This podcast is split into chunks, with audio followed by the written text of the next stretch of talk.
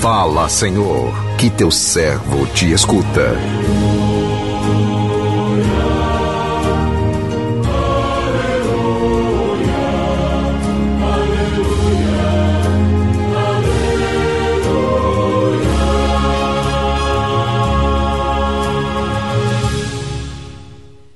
Esteja convosco, Ele está no meio de nós. Proclamação do Evangelho de Jesus Cristo, segundo Lucas. Glória a vós, Senhor. Naquele tempo, disse Jesus aos seus discípulos: Quando virdes Jerusalém cercada de exércitos, ficais sabendo que a sua destruição está próxima. Então os que estiverem na Judéia devem fugir para as montanhas, os que estiverem no meio da cidade devem afastar-se, os que estiverem no campo não entrem na cidade para que se cumpra tudo o que dizem as Escrituras. Infelizes das mulheres grávidas, daquelas que estiverem amamentando naqueles dias, pois haverá uma grande calamidade na terra e ira contra este povo. Serão mortos pela espada e levados presos para todas as nações, e Jerusalém será pisada pelos infiéis até que o tempo dos pagãos se complete. Haverá sinais no sol, na lua, nas estrelas. Na terra as nações ficarão angustiadas com o pavor do barulho do mar e das ondas. Os homens vão desmaiar de medo só em pensar no que vai acontecer ao mundo, porque as forças do céu serão abaladas. Então eles verão o Filho do Homem vindo numa nuvem com grande poder e glória. Quando essas coisas começarem a acontecer, levantai-vos e erguei a cabeça, porque a vossa libertação está próxima. Palavra da salvação, glória a vós, Senhor.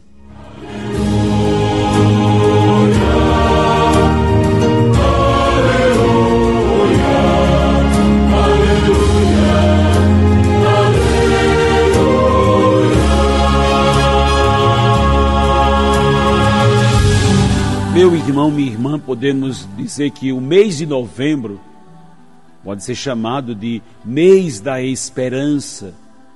Quando voltamos o nosso olhar para a igreja celeste, nos convida a refletir quanto à consciência que devemos ter do nosso tempo de vida terrena, para que possamos, a partir desta consciência, torná-lo útil à nossa caminhada rumo à eternidade.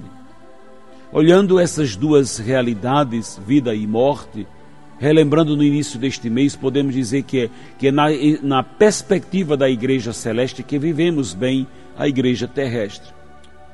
A liturgia deste tempo nos convida a uma reflexão mais profunda sobre o verdadeiro sentido da nossa vida, da nossa origem, do nosso destino.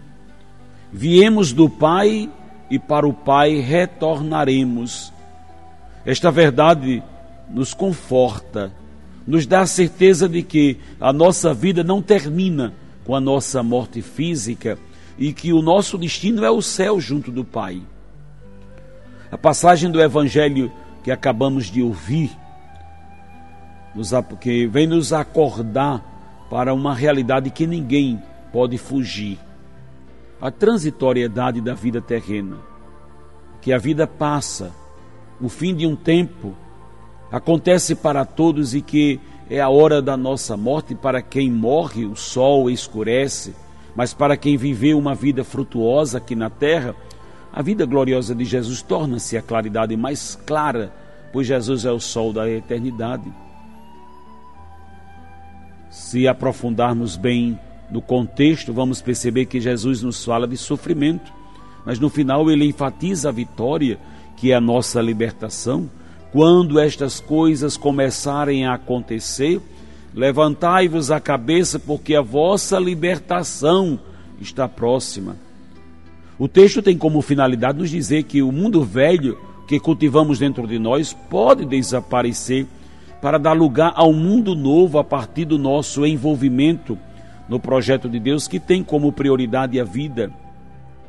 É importante conscientizarmos de que é preciso cortar pela raiz o mal presente neste mundo velho, o mal que é proveniente da mentalidade egoística, do mundo que muitas vezes alimentamos dentro de nós.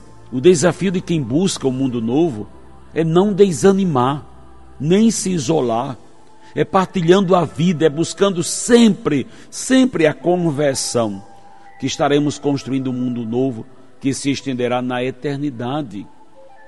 Meu irmão, minha irmã, estejamos atentos, pois a nossa libertação está próxima. Este é o forte apelo quando nos aproximamos do tempo do advento e dos últimos dias do ano litúrgico, a igreja nos remete aos acontecimentos finais da vida humana, para que tomemos consciência e ciência dos fatos que as coisas acontecem e acontecerão vivendo em um mundo cercado de contrariedades e tragédias e situações que muitas vezes nos assustam. Mas não podemos nos entregar à temeridade, não podemos nos entregar, achar que tudo é desastroso e muito menos é, é pregar os desastres. Pelo contrário, estamos vendo tantas coisas acontecerem. E quando Jesus fala desses acontecimentos trágicos que, sobretudo, vierem a, Jerusalém na década de 70, quando a cidade foi tomada, sitiada, destruída e nada ficou de pé, a narrativa continua nos mostrando que ao longo da história coisas parecidas continuarão a acontecer e estão acontecendo mas haverá inclusive sinais no sol, na lua, nas estrelas, e isso não é para nos amedrontar, para nos assustar, preocupar ou aterrorizar, é para mantermos os olhos fixos em Jesus, é para percebermos ou permanecermos firmes na fé, para permanecermos na serenidade, não na temeridade, é para permanecermos na sobriedade, não agitados, temerosos, semeando terror na vida dos outros. Sei que há pessoas que gostam, que gostam de falar, de pregar a cultura do terror, do pânico, do pavor. Não, mas não é para isso, para vivermos iludidos. Sei que em quem coloquei a minha confiança, sei em quem depositei a minha fé.